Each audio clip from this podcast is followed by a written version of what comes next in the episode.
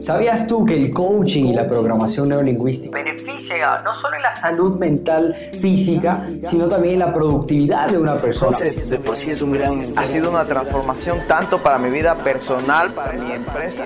Invertir en tu mente es completamente rentable. Mi nombre es José Saltos y bienvenido a este nuevo episodio de qué se va a tratar este episodio en podcast, que quiero ser interactivo, quiero saber a las personas que ya están por acá, desde dónde se están conectando y quiero contarles una pequeña historia para ver si ustedes por ahí hacen un match con esta historia. Hace un tiempo atrás una persona que trabajaba en el tema de liderazgo, era líder, era director de una empresa, era una mujer específicamente, no quiero decir por qué es hombre o mujer tiene este tipo de problemas, pero en general les cuento eh, específicamente el caso. Y esta mujer era una gran, eh, una gran directora, tenía muy claro cuáles eran los objetivos que quería eh, lograr en la empresa, sabía cuál era la visión, era de las personas que les gustaba implementar y tomar acción rápidamente, sabía cómo solucionar problemas o inquietudes, es decir, era una, era una mujer guerrera, pero lastimosamente no todos somos de cierta manera perfectos, por decirlo así, ¿no? Y dentro del transcurso de esto, de, ser esa mujer que sabía tomar decisiones, que iba muy firme hacia donde ella quería, quería alcanzar esos objetivos, y quiero saber quiénes de ustedes se identifican con esas personas que están dispuestos a todos a alcanzar esos objetivos, están comprometidos, están dándole con todo, que día a día nos estamos esforzando, pero había un pequeño, un pequeño inconveniente, por decirlo así, como todo en la vida, ¿no? Hay algo por ahí que tal vez nos está generando ese conflicto. Entonces les cuento rápidamente, esta mujer eh, estaba muy enfocada, pero al momento de llegar con sus colaboradores, al momento de llegar con su equipo, ella sabía, sabía lo que tenía que ejecutar pero, pero, pero tenía un carácter, sí, un poco agresivo, por decirlo así, ¿no? Un carácter un poco agresivo, no, no era nada empática con la gente, ¿ok? Tenía ese carácter agresivo, no era empática, no hacía normalmente eh, auto-feedbacks positivos a las personas y por ende, pues el, resto, su equipo, los colaboradores, eh, tenían ese malestar, por decirlo así. Y al tener este malestar, por más que ella luchaba y sabía cuál era el camino, cuál era el enfoque, eh, qué es lo que tenía que hacer, no estaba logrando quiero que, a ver, las personas que están conectadas por acá nos pongan, ¿a quién le ha pasado algo similar? ¿O a quién le ha pasado tal vez algo como, por ejemplo, que tomaste una decisión o actuaste de tal manera o respondiste de tal manera, ¿sí? Y, después de unos segundos, minutos o a veces hasta días, meses o semanas, dices, uy, de gana lo hice. De, eh, de gana me expresé de esa manera. No fue lo correcto eh, tomé una mala decisión. Ahora que me pongo a pensar, creo que no fue lo correcto. ¿Sí? Quiero saber a quién le ha pasado algo similar, que lo pongan por acá en el chat. ¿A quién le ha pasado algo similar que tomó una decisión en ese momento, que hizo algo específicamente y que después de unos días, semanas, minutos o hasta segundos dice, uff, creo que, creo que la jodí, sí, creo que, creo que la regué. ¿Ok? Y, viene esta sensación de culpa, viene esta sensación de, uy, creo que no estoy haciendo bien las cosas, creo que eh, pude, haberle, eh, pude haber hecho mejor, o en fin, infinidad de cosas, pero tenemos esa sensación, ¿no es cierto? ¿Por qué les cuento esto? Porque el día de hoy vamos a hablar sobre recablear el cerebro con PNL y coaching. Y de cierta manera esto es un tema bastante amplio, pero quiero ir identificando este tema, ¿no? Primero Bienvenidos a las personas que, y si por ahí son personas nuevas que no me conocen, etcétera, mi nombre es José Saltos, soy trainer, trainer de código clásico, trainer, trainer de código nuevo. He podido estar en este maravilloso mundo del coaching, de la programación neurolingüística desde los 18 años, algo espectacular realmente poder aplicar estas herramientas. Eh, ah, lo vine, yo, yo, lo, yo lo empecé a estudiar porque quería mejorar mis relaciones, porque quería mejorar eh, mi vida, porque quería mejorar mi negocio, porque estaba buscando mejorar esos factores, ¿ok? Y hay algo que me quedó muy grabado de hace mucho tiempo que escuché, es que si tú quieres que la vida sea mejor, tú tienes que ser mejor. Si tú quieres que eh, tu negocio crezca más y, te vaya mejor, pues tú tienes que ser mejor. ¿Listo? Entonces, haciendo ese breve paréntesis, ¿ok? Mencionando la parte de programación neurolingüística, recordemos que es, viene de los términos programar, es decir, cómo nosotros organizamos neuro, ¿ok? Todo nuestro sistema neuronal y... Eh, eh, la parte lingüística, cómo nos expresamos. Muchas veces escucho, veo y, analizo por ahí a personas que dicen, no, simplemente tienes que cambiar tu forma de hablar para poder reprogramar tu vida y tu vida va a ser mágica y de repente todo va a aparecer, este, no sé, muchas cosas bonitas, etcétera. Pero hay que ser sinceros, no se trata solo de hablar bonito, se trata de hablar bien y sentir bien. Porque si tú te estás diciendo frente al espejo, yo soy el mejor, yo soy bueno, yo soy esto, yo soy este otro, pero tú no lo sientes, créeme que por más que lo pases repitiendo, y si no se siente, si no hay esa coherencia emocional, y por eso el día de hoy vamos a hablar también un poquito de inteligencia emocional, no va a funcionar, ¿ok? Entonces, quiero que tengan, eh, que vayan entendiendo todo el aspecto, todo el panorama de que no se trata de solo cambiar tus pensamientos, porque eso ya está muy cliché, ¿no? O sea, es como que el típico de cambia tus pensamientos y cambiarás tus resultados. Sí, tienes que cambiar tus pensamientos, pero tienes que cambiar tus acciones y tus emociones y todo esto va en conjunto. No se trata de solo pensar positivo de que hoy me va a ir bien y hoy fue un gran día. No, se trata de que, ok, piensas que te va a ir bien, va a ser un buen día, pero de repente eh, estás yendo y manejando y está el semáforo rojo, se te cruzó alguien, eh, te atrasaste, ok, se te ponchó una llanta, este, no abría la puerta del garage o algo pasó entonces el tema es, ok, ¿cómo manejas? ¿Cómo, cómo puedes lidiar eh, día a día? ¿Ok? ¿Cómo puedes lidiar eso diariamente? Y hoy te, te traigo una herramienta súper interesante en donde vamos a recablear todo eso. ¿Listo? A ver, Primero, lo que quiero que eh, ustedes hagan, las personas que nos van, están, bueno, que en este momento nos están mirando, personas que nos van a estar escuchando en el podcast, quiero invitarles a que hagan lo siguiente, que tomen por favor lápiz, un esfero, un lápiz en el iPad, donde ustedes gusten, y escriban, ¿ok? La primera parte es, a ver, quiero que realices una evaluación de cuáles son tus fortalezas y cuáles son tus debilidades. Y creo que esto normalmente nos nos lo enseñan. Yo lo aprendí cuando estudié administración de empresas en la universidad, pero lo vemos hacia la empresa. ¿sí? Ahora, ¿qué pasa si lo hacemos hacia nosotros mismos? Es decir, ¿cuáles son nuestras fortalezas? ¿Cuáles son nuestras debilidades? Si lo analizamos nosotros internamente. Si, si yo te pregunto, yo quiero que me pongan acá las personas que están conectadas en el chat, cuéntenme tres tres fortalezas y tres debilidades. ¿Qué se les hace más fácil, decir lo bueno o decir lo malo? ¿Ok? Analicemos y pónganlo por acá. Entonces, ¿qué es lo que, quiero que hagan en, este, eh, en esta actividad de evaluación? ¿Recuerdan esa mujer con la que arrancamos contando y arrancamos en este podcast? Esa mujer que era una directora que estaba muy enfocada, sabía qué hacer, se alineaba mucho en resultados, pero tenía poca empatía con su gente, tal vez no se conectaba muy bien con las personas, no, no había un feedback positivo con las personas. Entonces, ¿qué es lo que vamos a hacer? Primero, tú como persona analizas tus fortalezas y debilidades. Primero tú, ¿Por qué tienes que hacerlo tú en primer lugar? Porque necesitamos que tú seas consciente, ¿ok? Que seas consciente y decir, ah, mira, estas son mis fortalezas, eh, a esto soy bueno, en esto me diferencio, o en esto funciona de tal X, Y manera, y, ah, mira, estas son mis debilidades, ¿listo? Pero una vez que lo hagas tú, ya tenemos el primer check, que es la primera tarea, haz, tus, una matriz, fortalezas, debilidades, escribe las tuyas, después nos vamos a la siguiente, las personas que te rodean.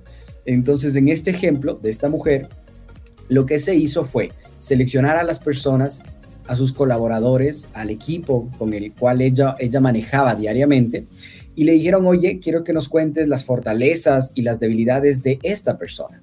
¿Sí? Entonces, después, bueno, para las personas que son coach o se dedican a esto, después lo que haces es un análisis, ¿sí? De, ambas partes y ves en cuál ambos están teniendo bastante similitud. Y específicamente aquí, chicos, chicas, no es que nos vamos a centrar en trabajar en las fortalezas, nos vamos a centrar en trabajar en nuestras debilidades, ¿ok? Entonces, una vez que detectas, tú haces que detecte el equipo, segunda actividad, vas a hacer lo siguiente, detectar cuándo empieza a pasar, cuándo, sucede esta activación de empezar a, a, responder o a hablar o a explicarte o a tomar acciones o decisiones. ¿En qué momento tú consideras que ha pasado? Entonces, ejemplo, al momento que estás por tomar una, una decisión, que estás en el caso específico de esta mujer, que voy a tomar el ejemplo para hacer este podcast, es mira, eh, esta mujer al rato de comunicarse con las personas, esta directora al rato de comunicarse con las personas, no tenía esa buena comunicación. Entonces, ¿qué es lo que empezamos a trabajar? Ok, mira, hicimos, da un paso hacia atrás, ok. Eso en programación neurolingüística se llaman posiciones perceptuales. ¿A qué me refiero con posiciones perceptuales? Es decir, el yo el actuar como si fuera otra persona y el actuar como si fuera un observador. Entonces, cuando tú actúas como un observador, es decir, tercera posición, tienes un panorama mucho más amplio de lo que está sucediendo. Mira, es, tan simple como esto. Cuando tú ves eh, que a alguien le pasó algo bueno o algo malo, diferentemente si sea algo positivo o negativo, si tú ves que le pasó a esa persona, por ejemplo, algo bueno, ¿ok? Eh, se ganó la lotería o, logró un tal, tal triunfo o hizo algo increíble, hay personas que obviamente van a sentir envidia hay otras personas que van a sentir felicidad y van a felicitarlo y van a decir, wow, y qué increíble. Pero todas esas sensaciones están siendo desde una segunda posición. Porque no soy yo el que le está pasando ese contexto, sino yo estoy observando, escuchando y sintiendo lo que le está pasando el contexto a X persona. ¿Ok? Si yo fuera esa persona que me gané la lotería, que tuve un logro, que eh, eh, tuve un triunfo, que logré tal objetivo o tal resultado, yo sentiría y analizaría y tendría una eh, perspectiva completamente diferente. Y por último, están cuando eh, llegamos a una tercera posición, que es una posición más de un observador, donde tú miras, escuchas, pero no sientes, es decir, dejas las emociones a un lado. Oye, José, ¿cómo dejo las emociones a un lado? Nunca lo he hecho, yo creo que siempre están las emociones conmigo. Es tal cual como esto, cuando tú ves a un extraño, completamente extraño, no lo conoces, no has visto, etcétera y pasó por algún, eh, por decirlo así, algún percance, positivo o negativo. A ver, ah, te voy a hacer una pregunta. Si, un familiar tuyo o un pariente tuyo eh, logra un objetivo, tú sientes algo. Puede ser positivo o negativo, eso ya depende de ti y eso ya lo tienes que analizar tú, pero a la final tú sientes algo, ¿ok? Ahí estás teniendo sensaciones. Pero vamos a suponer que no es ningún familiar, no es ningún amigo, no es absolutamente eh, nadie conocido para ti y le pasó eso. ¿Qué es lo que pasa contigo? Es como una sensación de que, ah, mira, te da igual, no afecta ni, ni, de manera positiva ni de manera negativa en tu día a día, en tu vida, ¿ok? No afecta esa, esa sensación o ese contexto que le acaba de pasar a X persona, sea positivo o negativo. Entonces, esa es una tercera posición. ¿Ok? Entonces, la tercera posición, tú simplemente miras, escuchas, pero no sientes, ¿ok? Esa es la diferencia, no, no sentimos. Entonces, al hacer el ejercicio con esta persona, con esta directora que le estábamos comentando, al hacerle que dé un paso hacia atrás, lo que estamos pidiendo es, mira, vete a esa tercera posición. Entonces, lo que nosotros debemos empezar a trabajar es identificar cuál es nuestra tercera posición porque cuando estás a punto de recibir una noticia o ya te, o estás a punto de hacer alguna acción, ¿sí? Donde sabes que va a requerir emociones fuertes, pensamientos fuertes, decisiones fuertes, etcétera, lo mejor es estar en esa tercera posición para que no te afecte a ti directamente, porque si no nos dejamos llevar por las emociones. Y eso es normal, pero también se puede hoy en día trabajar en ello. ¿Ok? Entonces, al hacer, ¿qué es lo que hicimos acá con la persona? Mira, da un paso hacia atrás y les invitamos. Estás por recibir una situación, estás por recibir una noticia, estás por eh, mencionar algo, algo, algo fuerte, un pensamiento, emoción, etcétera. Damos un paso hacia atrás, hacia el lado derecho, izquierdo, donde tú quieras. El objetivo es alejarte de donde estás. Por ejemplo, yo estoy sentado en este momento en esta silla. Si yo me voy hacia atrás, y me hago más hacia atrás, estoy haciendo una tercera posición. ¿Listo? Entonces, esta tercera posición, mi objetivo es no sentir, principalmente no sentir, y solo ser un observador, ¿ok? Si te llega a ti una buena o mala noticia, obviamente la buena hay que festejarlo, pero seamos sinceros, la mala no nos gusta, es obvio, entonces, ¿qué es lo que debemos hacer ahí? irnos hacia atrás y estar en una tercera posición. Y en esa tercera posición, pues analizamos ese contexto para que no nos llenen las emociones y no nos afecten al momento de tomar la decisión. Porque como estábamos mencionando anteriormente, seamos sinceros, cuando estamos en esa primera posición y llega una sensación o, llega algo positivo o negativo, automáticamente pues nos genera esa, esa sensación de querer accionar, porque las emociones nos generan ah, ganas de accionar, de tomar acción pero muchas veces pueden ser negativas y pueden salir perjudicándonos al futuro. ¿Ok?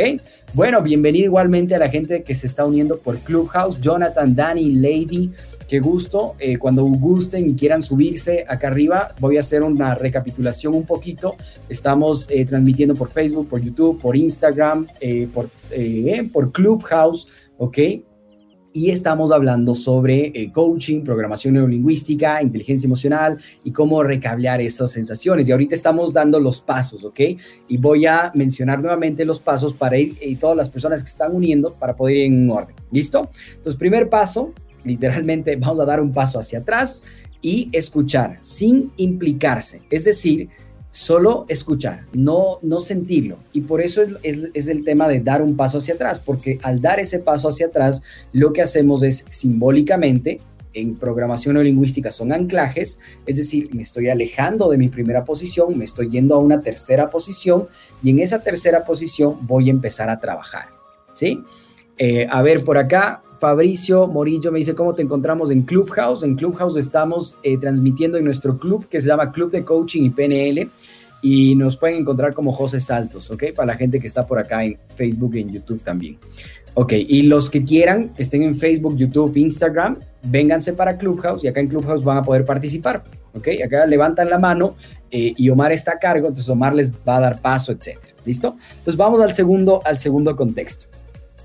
Una vez que eh, nosotros empezamos a recibir esa noticia, ¿ok? O ese contexto, esa situación, si ya no logramos darnos ese paso hacia atrás y el objetivo es escuchar a la persona, ahí va a suceder algo, algo más. Se va a activar algo que normalmente lo conocemos como diálogo interno, ¿ok? Ese diálogo interno no nos va a permitir estar en una escucha activa, nos va a permitir estar en una escucha A o en simplemente oír. Entonces, ¿Cuáles son los tipos de escuchas? Voy a hablar brevemente este tema. Son cuatro normalmente, que es oír, cuando, por ejemplo, tú estás conversando con alguien y está sonando música de fondo, la música tú estás oyendo, ¿ok? Eh, no, no estás prestando atención, simplemente es un oír, ¿ok? Después está una escucha A, que la escucha es, estoy escuchando a una persona, pero estoy esperando que ella termine o él termine para empezar yo a hablar. ¿Sí? Entonces como que, oye, ¿qué hiciste el fin de semana? Ah, chévere, yo hice esto. O sea, estás esperando, simplemente estás escuchando con el término de que quieres que te, que te escuchen a ti, ¿ok? Y por eso haces preguntas, esperas que las personas se terminen, terminen de hablar e inmediatamente hablas tú. Esa es una escucha A. Después tenemos la escucha para, en la escucha para ya se utiliza mucho en temas de coaching, de programación lingüística, de ventas y demás. Ya se escucha, eh, ya se menciona y se activa la escucha para. ¿Cuál es el objetivo de una escucha para? Es hacer preguntas para sacar información justamente. Es decir, tengo una conversación y estoy escuchando, pero es una escucha donde yo estoy activando ciertas sensaciones y emociones de mí para poder sacar cierta información. Entonces hago preguntas como que, oye, cuéntame, ¿a qué te dedicas? ¿Sí? Oye, coméntame, por favor, ¿cómo te sientes actualmente? ¿Sí? Y estoy esperando la, respuesta para yo ir eh, generando esa información. Es decir, es una escucha mucho más investigativa, si estás investigando. Y por último, tenemos la escucha activa, que esa escucha activa se enfoca muchísimo en estar en una escucha con cero diálogo interno y simplemente poner en contexto sin asumir, sin juzgar y sin interpretar lo que la otra persona me está diciendo, porque normalmente, ¿qué es lo que hacemos? Nuestro cerebro pasa trabajando y de repente te dicen, ah, mira, es que yo estoy haciendo esto por tal motivo, y de repente, como decía, se va a activar el diálogo interno. O a su vez vas a empezar a activarte, por ejemplo, eh, recuerdos sobre ti para empezar a mencionar, es decir, la persona, ah, mira, es que tengo una casa de campo y automáticamente a ti se te viene tu casa de campo en el caso de que tengas y inmediatamente quieres sacar ese tema de conversación. Entonces, en la escucha activa es cero diálogo interno y cero ají, que solemos mencionar en coaching, cero ají, que es el ají, cero asumir, no asumas, no juzgues y no interpretes a las personas en general. ¿Listo? Entonces, deja hablar, el segundo paso es deja hablar a la otra persona, ¿listo? Deja hablar a la otra persona y sin poner ajito, ¿ok? Sin que estés asumiendo, juzgando, interpretando de lo que te está diciendo esta persona, ¿va?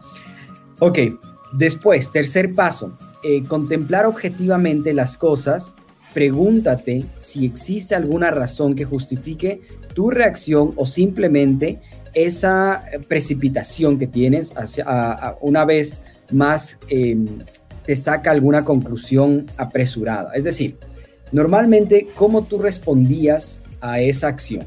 Si sabes que estamos teniendo una conversación sobre tal tema o en, el ejemplo puntual que estamos tratando de esta directora, la directora normalmente se comunica con el equipo, pero al comunicarse con el equipo, ella suele sentir eh, que se comunica de una forma donde no les pregunta a las personas cómo se sienten, no es empática con ellos, es sumamente autoritaria, solo se enfoca en el resultado y no se enfoca en cómo se siente su equipo. ¿Ok? Ese es el contexto general. Entonces, la idea y lo que se aplicó con esta persona es, ok, primero, paso hacia atrás, deja de hablar, no asumas, no juzgues, no interpretes a las personas que te están mencionando. Tercer paso, a ver, analiza antes de reaccionar, porque seamos sinceros, ahí viene un tema con nosotros, con los seres humanos, que es normal a la final, pero la idea es cómo trabajamos nosotros estas sensaciones y cómo trabajamos para poder mejorar. Entonces, volviendo al ejemplo, ¿alguna vez hemos dicho algo o hecho algo que después de segundos, minutos, días, semanas, meses, años nos hemos arrepentido? Levante la mano. ¿Quién, quién dice que sí? Por acá los veo en, YouTube, en Instagram, los leo por acá también, ¿sí? Entonces, la mayoría de personas hemos hecho algo por una acción, porque tal vez ese rato la emoción que sentíamos nos impulsó y nos dijo, hey, responde de esta manera y lo respondiste muy inconscientemente, muy, de forma muy reptiliana, ¿ok? Lo respondiste sumamente inconsciente y al responderlo de esa manera inconsciente, no analizaste las consecuencias de ello. Cuando, ¿qué pasaría? Por ejemplo, hay una, recuerdo hace unos años salió una serie en Netflix donde e, e, era bastante interesante porque tú aplastabas el botón y el eh, esta persona, el, actor principal, hacía lo que tú le decías. Entonces, un ejemplo, ¿no? Él estaba en la, en la computadora y de repente llegaba el padre y, se caía el café en la computadora. Entonces, tenías dos opciones, reaccionar mal con el padre o este, reaccionar mal con la computadora, ¿sí? E, entonces, es como que bastante interesante porque cada, cada causa genera un efecto, ¿no? Cada, cada, cada acción tiene una consecuencia en nuestra vida.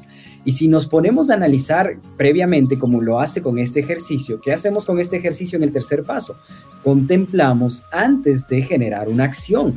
Es decir, si tenemos esa, esa, esa posibilidad de imaginarnos que estuviéramos como en un videojuego donde tú no accionas inmediatamente ese rato, sino tú lo que haces es, hey, a ver, voy a analizar porque tenemos segundos para pensar.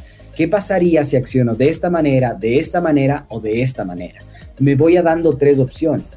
Y al darte estas tres opciones, eh, cambia completamente todo. ¿Por qué? Porque ya no lo estás dejando a la parte intuitiva, a la parte emocional de reaccionar por reaccionar. Ahora, hay muchas personas que van a decir, no, pero es que yo soy así, es que yo nací así y así voy a morir, es que de pequeñito me criaron así, o es que yo soy así, por último, ¿no? Entonces, ¿Qué pasa con ese tipo de personas que normalmente no tienen una inteligencia emocional correcta? Y por eso es interesante aplicar este tipo de herramientas. Entonces, ahorita qué paso estamos y qué es lo que se está haciendo es, tercer paso, contempla objetivamente las cosas y pregúntate bien antes si existe alguna otra razón que puedas hacer, si existen otras posibilidades. Y esto normalmente se lo hace mucho más fácil cuando estamos en esta tercera posición. ¿Listo? En la tercera posición, en esa tercera posición, ahí tú vas a sentir y vas a decir, ah, ok, a ver, tengo esta opción 1, 2 y 3. ¿Cuál me queda mejor? Pero cuando salimos a la tercera posición, cuando nos mantenemos en esa primera posición del yo, de mis emociones, de todo gira alrededor mío, etcétera, y yo soy así porque así nací, mira, simplemente actúas, actúas, actúas. Van a haber cosas, obviamente, que tengas un resultado positivo, pero hay otras en las cuales estamos teniendo el resultado negativo. Y en esas eh, son justamente en las que tenemos que ir trabajando. ¿Ok? Bueno, mi gente de Facebook, Instagram, YouTube, vengan esos likes, esos corazoncitos si están conectados y están enganchadísimos por acá. Igualmente, este, gente de Clubhouse, si tiene alguna pregunta, duda, inquietud, quiere participar, levante la manito y encantado pueden venirse por acá. Súper. Ok, entonces ahí está el paso 3. ¿Listo? Primer paso, dar un paso hacia atrás y analizar, estar en esa tercera posición. Paso número dos, dejar de hablar y empezar a escuchar a la otra persona sin ají, sin asumir, sin juzgar y sin interpretar. Paso número tres, contemplar objetivamente todo este panorama, ¿ok? Analizar estas opciones que tenemos antes de accionar. Paso número cuatro, no critiques, no hagas afirmaciones. Eh, no eh, em, concentra toda tu atención en la parte positiva, por el contrario, en formular preguntas que puedan dar eh, mejores, eh, ser más claras, ¿ok? Es decir, no critiques, no hagas afirmaciones y concéntrate en qué tipo de preguntas te puedes hacer a ti y puedes hacer al resto para que no eh, se afecte todo este contexto y para que tengas más información. Porque recordemos un enunciado que me fascina de la programación neurolingüística es, cada persona hace lo mejor que puede con la información que tiene. Cada uno de nosotros tenemos información acá en nuestro cerebro, en nuestra mente. Entonces, cada uno de nosotros estamos tomando decisiones, acciones, etcétera, etcétera, con la mejor intención que tenemos, ¿ok? Por más que tal vez una persona vea como que eso algo negativo, o otra persona lo vea positivo, cada uno está tomando esas, esas decisiones con la información que tenemos. Por eso es importante obtener mejor información para tomar mejores decisiones. Y acá, para obtener mejor, mejor información, ¿qué es lo que tenemos que hacer? Pues básicamente preguntar. ¿Ok? Debemos hacernos preguntas, pregunten antes de generar una acción. Cuéntame un poco más, ¿qué, sucedería esto? O coméntame por favor, ¿por qué me estás diciendo esta, esta, esta, esta respuesta? ¿O por qué consideras tú que es esto? Entonces, en vez de yo entrar y decir, no, es que esto es lo mío, esto es lo que yo pienso y lo que yo digo es la ley y es esto así, así, entro con preguntas. Me parece interesante tu aporte. Cuéntame, por favor, eh, qué deberías hacer o por qué consideras tú que esta es una mejor opción. ¿Listo? Vamos a ir resumiendo, por favor, en esta grabación de este nuevo este podcast en vivo. Recordarles que tenemos eh, podcast todas las mañanas. Bueno, no todas las mañanas, perdón. Ahí hice un, utilicé eh, cuantificador universal todos, pero no son todos, son los días martes, días miércoles y días jueves. Vamos a tener grabaciones del podcast en vivo a las 11 horas, hora México, hora Ecuador, hora Colombia, hora Perú. ¿Ok? Analicen obviamente según su horario. Entonces, haciendo un breve resumen. Primero, realiza una evaluación eh, con tus fortalezas y debilidades. Primero lo haces tú. Segundo, haz que esta misma evaluación de tus fortalezas y debilidades lo haga otra persona, ¿ok? Que lo haga una persona externa, que lo haga una persona con la cual tal vez llevas el día a día, con las personas en el ejemplo de esta mujer, de esta directora, es con el ejemplo de su equipo de trabajo. ¿Listo? Eh, vamos con el siguiente paso, es una vez que estés en ese contexto, recuerden que en programación neurolingüística mencionamos contexto como a una situación.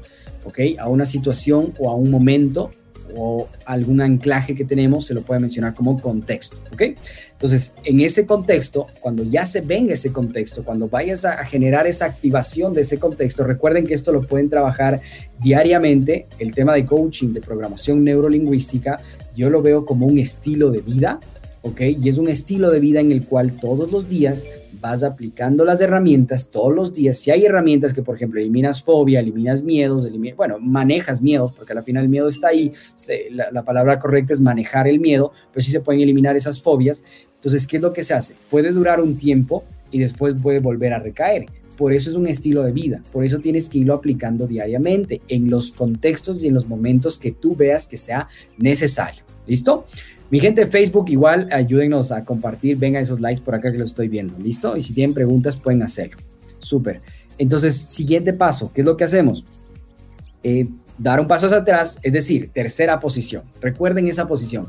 Logren, ah, hay un ejercicio muy bonito que es eh, para solo para lograr la tercera posición que se trabaja con micromovimientos, un tema muy, muy interesante que más adelante lo iremos contando, eh, que, es, un contexto donde tú empiezas a, desasociarte, porque normalmente estamos asociados a las emociones y al contexto que nos pasa en el día a día, pero acá lo que hacemos es desasociarnos para poder eh, trabajar de mejor manera. Entonces das un paso atrás, te vas a esta tercera posición, siguiente paso, dejas de hablar a la otra persona, o sea, déjala hablar a la otra persona, pero cuando esté hablando la persona, tú tienes que estar con una escucha súper activa, sin colocar ají, sin estar asumiendo, sin estar juzgando, sin estar interpretando, ¿va? Después de eso, ¿qué es lo que hacemos? Eh, simplemente contemplamos nuevas opciones, ¿ok? No te concentras en la como tú responderías actualmente. Hay, otro ejercicio que ese sí los podemos compartir por acá, que es más rápido. Por ejemplo, yo hago a veces actividades en los talleres o en los entrenamientos donde salimos al almuerzo y les digo a las personas, oye, mira, solo durante el almuerzo quiero que eh, pienses como un arquitecto, o quiero que pienses como un diseñador, o quiero que pienses como algo totalmente diferente a lo que eres tú. ¿Cuál es el objetivo de esto? Trabajar y fijarnos en otras cosas, porque recordemos que nuestro cerebro se enfoca según nuestra información. Entonces era muy interesante porque las personas salían al almuerzo y les invito a ustedes que hoy que vayan a cenar o que vayan a almorzar, imagínense que son actores o imagínense que son poetas o imagínense que son artistas, generen otras, eh, otras mapas, generen otros mapas a su cerebro. Entonces, ¿qué es lo que hacían las personas? Salían inmediatamente y ¿qué es lo que te ponías? Te ponías a pensar que eres arquitecto. Entonces ibas al restaurante y te ponías a ver, soy arquitecto, ¿qué haría un arquitecto? Ah, mira, eso, esto nunca me había fijado en esta pared. Y teníamos estudiantes y clientes que nos decían, oye, llevo yendo cinco años a ese restaurante, pero jamás me fijé en lo hermosa que era esa pared y en lo bien que está el diseño, ¿no? Porque ahí les dijimos que piensen como arquitectos y diseñadores. O a su vez, mira, no eres bueno para las finanzas, ok, sal y solo por el día de hoy, imagínate que eres el mejor financiero. ¿Qué haría el mejor financiero? ¿Cómo actuaría? ¿Cómo pensaría? ¿Sí? Entonces empieza a descubrir otros eh, mapas mentales. Es un ejercicio bastante bonito, ¿no? Entonces, tercer paso, ¿no? Contempla objetivamente cambia opciones, no te centres únicamente en la que estás tú. ¿Listo? Paso número cuatro, no critiques, no hagas afirmaciones, eh, concéntrate, ¿sí? En no apegarte a lo tuyo y en dar paso a hacer preguntas, distintos tipos de preguntas, preguntas abiertas, no preguntas de cómo estás, porque si le preguntas a la gente cómo estás, siempre te va a decir bien, ¿no? Normalmente la gente dice bien, pues todo bien, o ahí va la vida, ¿sí? Esa es una pregunta. Oye, ¿cómo te sientes el día de hoy? ¿Bien? ¿Y qué sentirse bien para ti? Porque para mí sentirme bien puede ser X, pero para ti sentirse bien puede ser Y. ¿Me hago entender? Entonces, aquí la clave son, haz preguntas para que tú puedas ir clarificando, que tengas más claridad al momento de accionar. Y el paso número 5, a la final sí, es tomar acción. ¿Sí? Tomar acción, tomar una decisión pero con estos nuevos recursos, con toda esta nueva información que tienes tú el día de hoy. Me alegra saber que te has quedado hasta el final de esta sesión. Recuerda que iremos subiendo contenido en nuestros podcasts semanalmente, para lo cual te invito a que te suscribas en nuestros podcasts, que nos sigas en nuestras redes sociales, en Facebook, en Instagram, en Twitter, en TikTok, en LinkedIn, nos vas a encontrar como Juan José Saltos J7. Adicionalmente a ello, Suscríbete en el canal de YouTube para que puedas ver otro contenido adicional y si deseas descargarte, participar en clases gratuitas o averiguar mucho más sobre nuestras formaciones, ingresa a www.josesaltosoficial.com. Nos vemos pronto.